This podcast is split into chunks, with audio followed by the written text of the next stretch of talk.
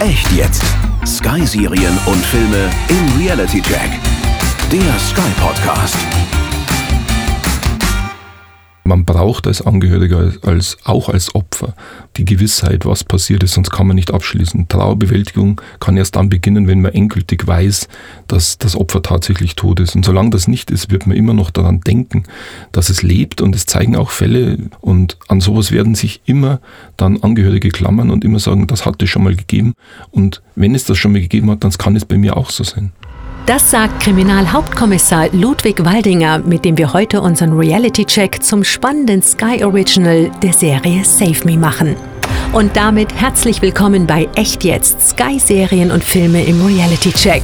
Mein Name ist Nina Liebold und gemeinsam mit meinem Gast Ludwig Waldinger nehmen wir heute die zweite Staffel der britischen Thriller-Serie Save Me genauer unter die Lupe. Und zur Einstimmung hören wir jetzt kurz in den packenden Trailer rein. This is Gideon. Please leave a message. The item is mine to sell. I had a coffee with your wife today. What you know about Jodie, that's all this has to be about. Grace, the kid he had chained. She's right under this. I don't want Jodie to be dead. She's not dead. This is not the end of it! Jodie! Die erste Staffel beginnt damit, dass die Tochter von Claire und Barry vermisst wird. Der biologische Vater, der die 13-jährige Jodie seit zehn Jahren nicht mehr gesehen hat, lässt nichts unversucht, das Mädchen zu finden. Nelson, der von seinen Freunden Nelly genannt wird, ist ein charmanter, aber verantwortungsloser Loser, der die meiste Zeit mit einem Bier in der Hand in seinem Lieblingspub verbringt. Doch die Suche nach seiner vermissten Tochter gibt seinem Leben wieder einen Sinn. Obwohl die Chancen, Jodie gesund und lebendig zurückzubekommen, alles andere als gut stehen, denkt Nelly nicht einmal daran aufzugeben und wird in eine gefährliche Welt voller Gewalt, Missbrauch und sogar Mädchenhandel hineingezogen. Bis zum Ende der ersten Staffel hat er seine Tochter zwar immer noch nicht gefunden, rettet aber die junge Grace aus den Fängen des Mädchenhändlers Gideon Charles. Die neuen Folgen beginnen 17 Monate danach. Nelson kümmert sich um Grace und hofft, dass sie ihm Hinweise auf Jodys Schicksal geben kann. Die mitreißenden sechs neuen Episoden von Save Me laufen ab 27. August immer donnerstags ab 20.15 Uhr auf Sky Atlantic HD und sind als komplette Staffel auf Sky Box Set über Sky Ticket und Sky Q auf Abruf verfügbar. Natürlich ist auch die erste Staffel auf Sky Ticket und Sky Q abrufbar. Ich freue mich, euch jetzt den Pressesprecher und ersten Kriminalhauptkommissar beim Bayerischen Landeskriminalamt vorzustellen, Herrn Ludwig Waldinger. Hallo Ludwig. Hallo Nina, grüß Gott. Lieber Ludwig, du hast als erster Kriminalhauptkommissar bestimmt schon einiges erlebt und auch gesehen. Warst du denn schon mal in einen Fall involviert, bei dem es um ein verschwundenes Kind ging? Man muss Polizeiarbeit immer ein bisschen anders sehen. Also ich war noch nie in einem Ermittlungsbereich hier tätig, aber äh, es ist tatsächlich nicht so, wie es im Fernsehen immer dargestellt wird, dass nur zwei Ermittler sich um so einen Fall kümmern, sondern wir richten hier sehr große Sonderkommissionen ein oder besondere Aufbauorganisationen, wie das dann im Amtsdeutsch heißt. Äh, und da gibt es verschiedene Parts, da gibt es Fahndung, da gibt es Internetauswertung, da gibt es Ermittlungen äh, und da gibt es natürlich auch den Bereich Presse- und Öffentlichkeitsarbeit, denn es kann sehr wichtig sein, es können sehr unterschiedliche Meinungen da sein, wann wir mit so einer Fahndung Ermittlungen zum Beispiel nach jemand, der entführt ist oder nach einem Entführer in die Medien gehen, in die Öffentlichkeit gehen oder wenn das irgendwo durchsickert, dass man versucht, das wieder einzufangen, um niemanden zu gefährden. Also das ist auch ein Part, der da eine Rolle spielt und ja klar, bei sowas muss man dann dabei sein. Das ist auch so eine, also letztendlich eine Taktik, damit der, äh, ich sage jetzt mal, potenzielle Entführer nicht mitbekommt, was die Polizei gerade macht, oder? Ja klar, gerade bei solchen Sachen gibt es unglaublich viel Polizeitaktik, über die wir, das muss ich natürlich auch sagen, jetzt nicht reden können im Detail. Nein. Aber äh, es heißt ja normalerweise immer bei den Entführern und, und man kennt es aus dem Fernsehen, man kennt es überall her, keine Polizei einschalten. Das ist mhm. natürlich grundsätzlich komplett falsch. Also die Polizei muss ganz, ganz schnell und ganz früh dabei sein und wir sind professionell genug, dass wir eben verhindern, dass das so schnell bekannt wird. Mhm. Passiert es eigentlich öfter, dass Angehörige, also wie in diesem Fall Nelly, sich auf niemanden verlassen, alles selbst in die Hand nehmen und eigenständig nach den Vermissten suchen? Ja, die Angehörigen sind in einer Ausnahmesituation. Also ich sage, Fachmänner und Fachfrauen sagen in so einem Fall, dass man, es gibt nichts Grausameres für Eltern als eine Entführung. Es ist die schlimmste Grausamkeit, die man einen, einen Eltern antun kann. Mhm. Und da gibt es dann ganz verschiedene Phasen und ganz unterschiedliche Reaktionen, wie die einzelnen Elternteile mit dem umgehen, wie sie darauf reagieren, was sie machen. Und das kann man rational überhaupt nicht überlegen. Und natürlich glauben die, dass sie selbst auch irgendwas machen müssen. Vollkommen klar. Und das muss man psychologisch betreuen, da muss man nah dabei sein. Und man muss ihnen immer das Gefühl vermitteln, dass sie wirklich auch über alles informiert werden, das man macht. Also Nelly ist ja zwischen Bangen und Hoffen und Kämpfen bis zu dem Punkt, an dem er denkt, er schafft das alles nicht mehr. Entspricht diese Achterbahn der Gefühle der Realität der Angehörigen? Absolut. Also mhm. am Anfang hat man ja die, diese chemischen Prozesse im Körper, es wird Adrenalin ausgestoßen, es werden sogar Opiate ausgestoßen, dass, dass der Schmerz nicht so rankommt, weil es ist ein unglaublicher seelischer Schmerz, der vorhanden ist. Aber dann kommt man zu Verzweiflungsreaktionen. Man, man spürt diese Hilflosigkeit wahrscheinlich als Angehöriger unglaublich stark und man reagiert nicht, man überlegt nicht, was man tut, sondern man möchte sofort reagieren. Und gerade wenn man sich, das glaube ich, kann jeder nachvollziehen, wenn man sich selbst so hilflos fühlt, dann will man irgendwas machen, egal was, man will was machen. Und diese Situationen kennen wir schon. Ja. Mhm. Nelly ist ja eigentlich ziemlich unmotiviert und arbeitet nicht und trinkt zu viel. Aber als seine Tochter verschwindet, wird aus diesem Tu nicht gut eben ein Held. Also in Extremsituationen wachsen Menschen, ja, wie du gerade gesagt hast, manchmal tatsächlich auch über sich selbst hinaus.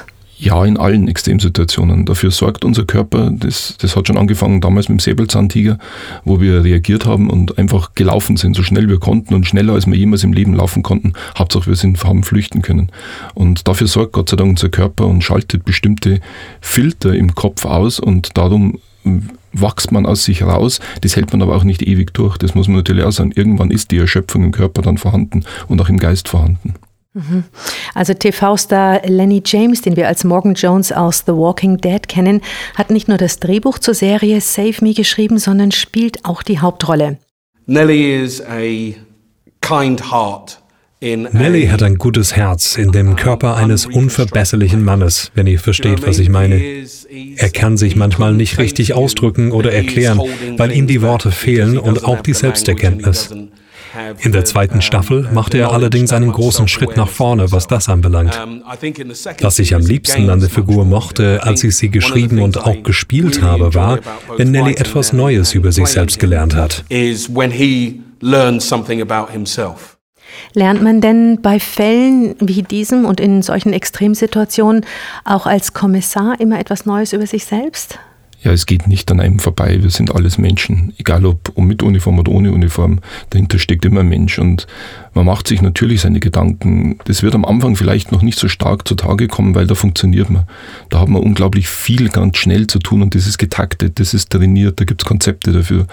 Aber wenn dann irgendwann kommt die etwas Ruhephase und wenn man dann heimkommt und im schlimmsten Fall niemand hat, mit dem man reden kann, dann macht man sich seine Gedanken und alles reflektiert irgendwo und man versucht doch tatsächlich oft vieles ins Privatleben rein zu überlegen, wie wäre, wie würde ich reagieren? Was wäre, wenn das mir passiert? Ja, man macht sich Gedanken. Das ist sowieso, glaube ich, eine ganz gute Idee, um sich grundsätzlich in andere Menschen hineinversetzen zu können. Wie würde ich reagieren? Das bringt ja auch viel mehr Verständnis dann für die Situation, oder? Ja, aber äh, wir haben natürlich auch zwei geteiltes Problem. Wir sollten uns eigentlich versuchen, in den Täter reinzuversetzen. Ich selber kann das aber nicht. Also ich bin ich ganz ehrlich, ich, ich kann mit dem Opfer mitfühlen. In den Täter reinversetzen schaffe ich in so einem Moment nicht. Aber wir müssen natürlich auch Profis haben, die sich versuchen darzustellen, was hat der Täter denn gemacht, was würde er als nächster Schritt machen, warum hat er das gemacht. Das ist ein bisschen zweigeteilt. Also es geschehen die unglaublichsten, auch die fürchterlichsten Geschichten. Was passiert denn emotional mit den Angehörigen, wenn ein Kind verschwindet? Und vor allen Dingen, wie können Sie damit umgehen? Kann man ihnen irgendwas an die Hand geben, dass das leichter wird? Es wird ihnen was an die Hand gegeben. Also ganz am Anfang gibt es die sogenannten Verhandlungsgruppen der Polizei. Das sind speziell geschulte Polizisten, die den allerersten Kontakt herstellen. Äh, später braucht man Profis. Also sehr, sehr schnell gibt es professionelle Angebote. Wir haben Psychologen, wir haben Traumaexperten, die genau das über lange Zeit auch können. Denn man darf nicht vergessen, so eine Entführung wird nicht, wenn das Opfer wieder äh, zurückkommt zum Beispiel oder wenn im schlimmsten Fall sogar eine Todesnachricht dann überbracht werden muss, dann ist die Entführung nicht beendet für die Angehörigen. Für die Angehörigen geht es noch viele Jahre weiter und nicht alle können das auch überhaupt jemals verarbeiten, aber es ist ganz individuell, ist ganz abwechselnd und braucht absolute professionelle Betreuung. Mhm. Wie wichtig ist denn dieser Support und die Hilfe für die Angehörigen? Es gibt ja ganz viele, die sagen, also Psychologie und das ist ein Schmarrn und das mache ich nicht oder ich mache das mit mir selber aus, aber das ist in dem Fall keine gute Idee, oder? Ich glaube, es gibt gar nicht mehr so viele. Aus diesen Zeiten sind wir Gott sei Dank raus, dass man sagt, ich, ich lese alles allein, am besten noch ganz cool mit der Flasche Whisky. Das, das geht nicht. Äh, man braucht professionelle Hilfe. Es gibt ganz tolle professionelle Hilfe. Es gibt tolle Psychologen. Und es haben sich sehr, sehr viele Leute auf das spezialisiert. Und ohne das wird man das sicherlich nie verarbeiten können. Wie ist denn das bei den Polizeibeamten? Also bekommen auch die Beamten psychologische oder therapeutische Unterstützung? Auch bei uns hat sich Gott sei Dank einiges geändert, wobei es in Bayern ja schon seit mehr, deutlich mehr als 50 Jahren einen zentralen psychologischen Dienst bei der Polizei gibt, wo Polizeibeamte äh, auch mit ihren Traumata hingehen können und sagen können, ich brauche Hilfe. Und es ist keine Schande. Vor 30 Jahren hat man noch gesagt, naja, da trinkst du jetzt ein Bier und dann wird es schon wieder. Nein, das ist völlig falsch. Das hat damals dazu geführt, dass die Leute nicht mehr schlafen konnten und das würde heute genauso dazu führen. Und heute geht man dahin und heute kommen die zu einem und heute redet man darüber und das hilft einfach. Mhm. Zurück zu dem Täter und dass du dich nicht in den Täter hineinversetzen kannst, das kann ich so gut verstehen. Aber gibt es denn ein bestimmtes Verhaltensmuster, das nachvollzogen werden kann? Dafür haben wir die Experten, also das macht bei uns dann die operative Fallanalyse, die genau diese Verhaltensmuster analysiert. Also man sagt Profiler dazu. Hier geht es dann um die objektiven Fakten, also nicht mehr um Gefühle oder ähnliches, sondern nur noch diese objektiven Tatfakten und die müssen genau analysiert werden. Was war zum Beispiel, warum wurde dieses Opfer ausgewählt? War an der Örtlichkeit irgendwas? War an den Umständen, wie diese Entführung zum Beispiel durchgeführt wurde? Was war da tatsächlich faktisch besonders oder welche Eigenschaften hat das? Und sowas gleichen wir auch international ab. Also es gibt internationale Datenbanken, die insbesondere für Tötungsdelikte, Sexualdelikte, aber natürlich auch für andere schwerste Straftaten genutzt werden können von diesen Experten. Und dann kann man sehen, gibt es sowas vielleicht oder hat es sowas schon mal gegeben? Nicht nur in Deutschland, hat es vor fünf Jahren vielleicht eine Entführung im Ausland gegeben, wo genau diese Faktoren auch eine Rolle gespielt haben. Und vielleicht kann man dann Zusammenhänge erkennen. Ist das eine Tätertyporisierung? Nennt man das dann so? Also ein, ein, ein richtig Fachbegriff dafür gibt es eigentlich nicht. Das ist einfach, das ist eine Fallanalyse. So funktioniert die Fallanalyse einfach. Ähm, die gehen ja nicht äh, rum und, und, und atmen die Atmosphäre auf, sondern die gehen nur nach den knallharten Fakten und müssen anhand dieser Fakten bestimmen können, oder versuchen es zu bestimmen, in welche Richtung, in welche Wahrscheinlichkeiten denn die Ermittlungen jetzt nehmen sollen. Weil wir sagen ja immer, diesen Spruch kennt man, es wird in alle Richtungen ermittelt. Das hat schon einen gewissen Sinn. Alle Richtungen ist natürlich Unfug irgendwo, aber wir müssen ja bestimmte Richtungen immer einschlagen. Wir müssen bestimmte Wahrscheinlichkeiten haben, in welche äh, Ermittlungsschritte wir als nächstes gehen, weil wir haben ja auch nicht unbegrenzt äh, Personal und man braucht zum Ermitteln auch viel Personal. Und wenn wir vier verschiedene Richtungen haben, dann brauche ich unglaublich viel Personal. Aber das muss gemacht werden. So. Mhm. In der zweiten Staffel sehen wir, wie Grace, die von einem Mädchenhändler gefangen halten wurde, vor Gericht über ihren Missbrauch aussagen soll. Sie hat natürlich Angst, sie will sich nicht dahin zurückversetzen und wird dann auch noch angezweifelt, ob sie überhaupt die Wahrheit sagt. Also für die Opfer ist so eine Gerichtsverhandlung wahrscheinlich dann nochmal eine unglaubliche Belastung. Ist das auch, meinst du, der Grund, warum so wenige Opfer aussagen wollen? Also vor Gericht kenne ich mich jetzt nicht so aus, aber man muss schon sagen, es gibt sehr viele Möglichkeiten, dass man Opfern hilft vor Gericht. Also die Opferhilfe vor Gericht ist schon vorhanden. Äh, man könnte anonym aussagen, man könnte unter, mit einer Videovernehmung vielleicht aussagen, es wird ein Rechtsanwalt zur Verfügung gestellt, es wird ein Psychologe zur Verfügung gestellt. Aber die Aussage vor Gericht ist unglaublich wichtig, denn der Richter, der am Schluss die Entscheidung treffen muss, der war nicht dabei der kennt die Ermittlungen nicht, der hat noch nie mit den Menschen gesprochen. Der muss in diesem Moment mit den Menschen sprechen können, sowohl mit den Tätern als auch mit den Opfern, um dann eine gerechte Entscheidung finden zu können. Mhm, also einmal tapfer sein, durchgehen und dann hoffen, dass eine Gerechtigkeit stattfinden kann durchgehen, durchgehen mit Betreuung. Das ist das Wichtige. Mhm. Für Grace und auch für Jodie scheint es ja fast unmöglich, dass sie wieder in ihr normales Leben zurückfinden. Ist es für die Opfer möglich, eigentlich jemals wieder eine Art Normalität, also eine, eine Sicherheit zu bekommen?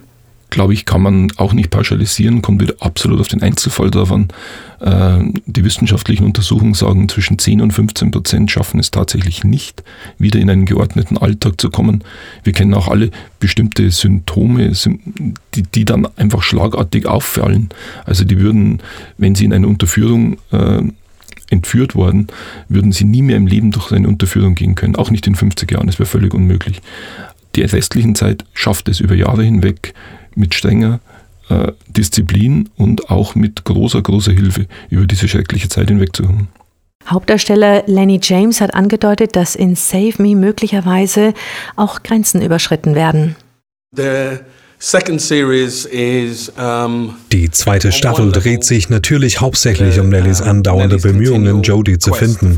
Gleichzeitig geht es aber um so viel mehr. Es ist ein Thriller, bei dem die Frage, wer hat es getan, im Mittelpunkt steht. Es geht auch um die spannende Frage, wie weit Nelly und die anderen bei ihrer Mission gehen würden und ob sie vielleicht sogar schon zu weit gegangen sind. Nelly and others might go and whether or not they've gone too far. Passiert es denn, dass man auch als Polizeibeamter bei einem Fall manchmal zu weit geht, ja vielleicht sogar eine Grenze überschreitet oder auch überschreiten muss? Wir leben Gott sei Dank in einem Rechtsstaat. Und in einem Rechtsstaat darf es das nicht geben.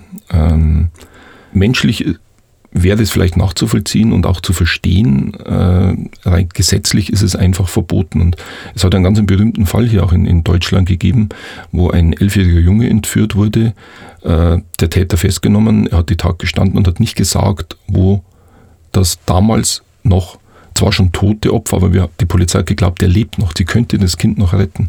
Und dann wurde damals vom Frankfurter Polizeivizepräsidenten dem Täter Folter angedroht. Er hat das aber auch aufgeschrieben, er hat das selbst der Staatsanwaltschaft gemeldet. Unter dieser Androhung wurde die Leiche gefunden, also der Entführer hat zugegeben, wo das Kind ist. Und anschließend kam es dann zu einem Gerichtsprozess. Und sowohl der äh, Polizeivizepräsident, der das angeordnet hat, als auch der Polizist, der dann diese Androhung ausgesprochen hat, wurden verurteilt zu äh, einer Geldstrafe, die zur Bewährung ausgesetzt wurde. Und da gab es dann auch eine sehr starke gesellschaftliche Diskussion.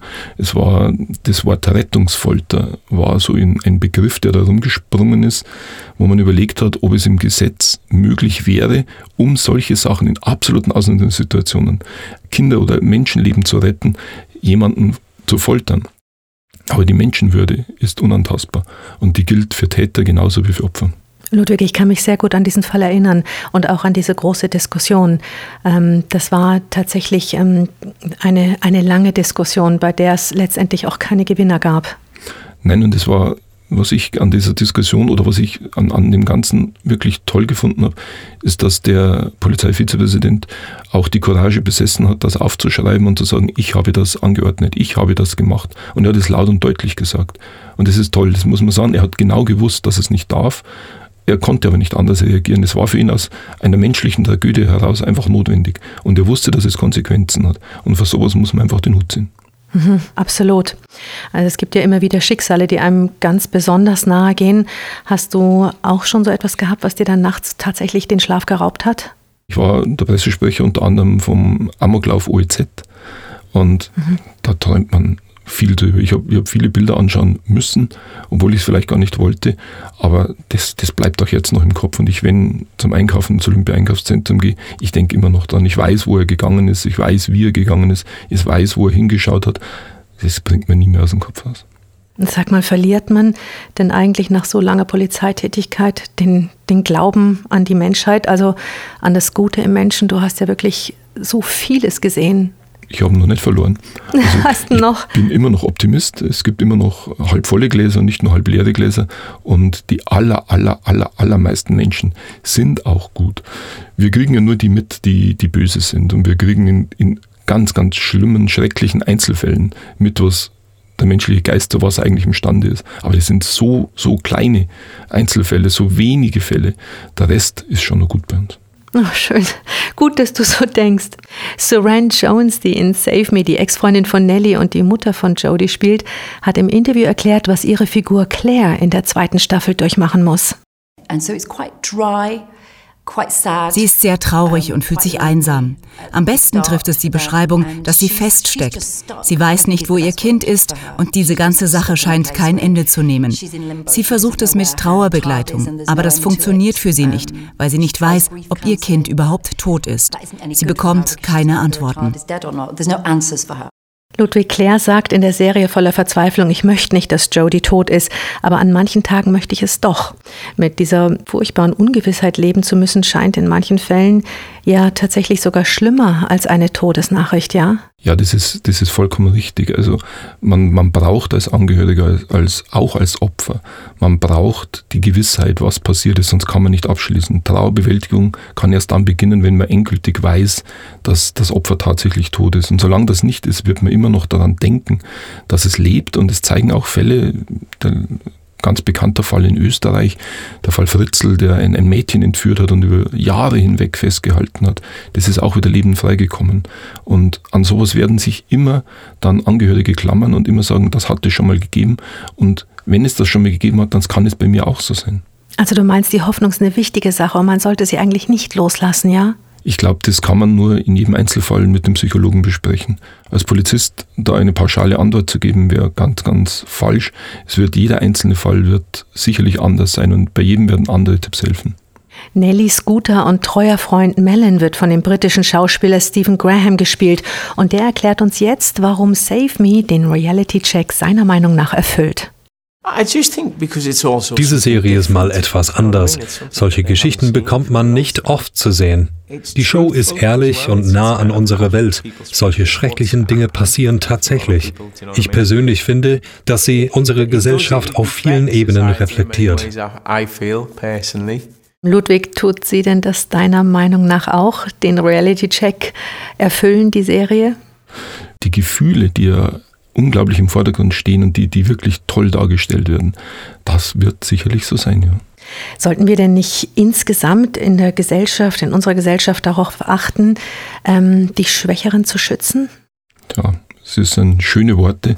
Wenn das jeder machen würde, wäre es unglaublich toll und es könnte wirklich jeder ein klein wenig mehr machen und dann wäre uns schon geholfen. Wobei, so schlecht sind wir nicht. Also äh, es gibt schon noch Leute, die die Polizei rufen, wenn sie irgendeine Zeugenaussage machen, äh, die nicht als erst alles ins Internet stellen, sondern die tatsächlich überlegen, das könnte für jemand anders vielleicht wichtig sein. Also das funktioniert schon noch. Also darf man nicht alles negativ sagen. Unsere Gesellschaft, du hältst sie hoch, gell? Ich hoffe, ja.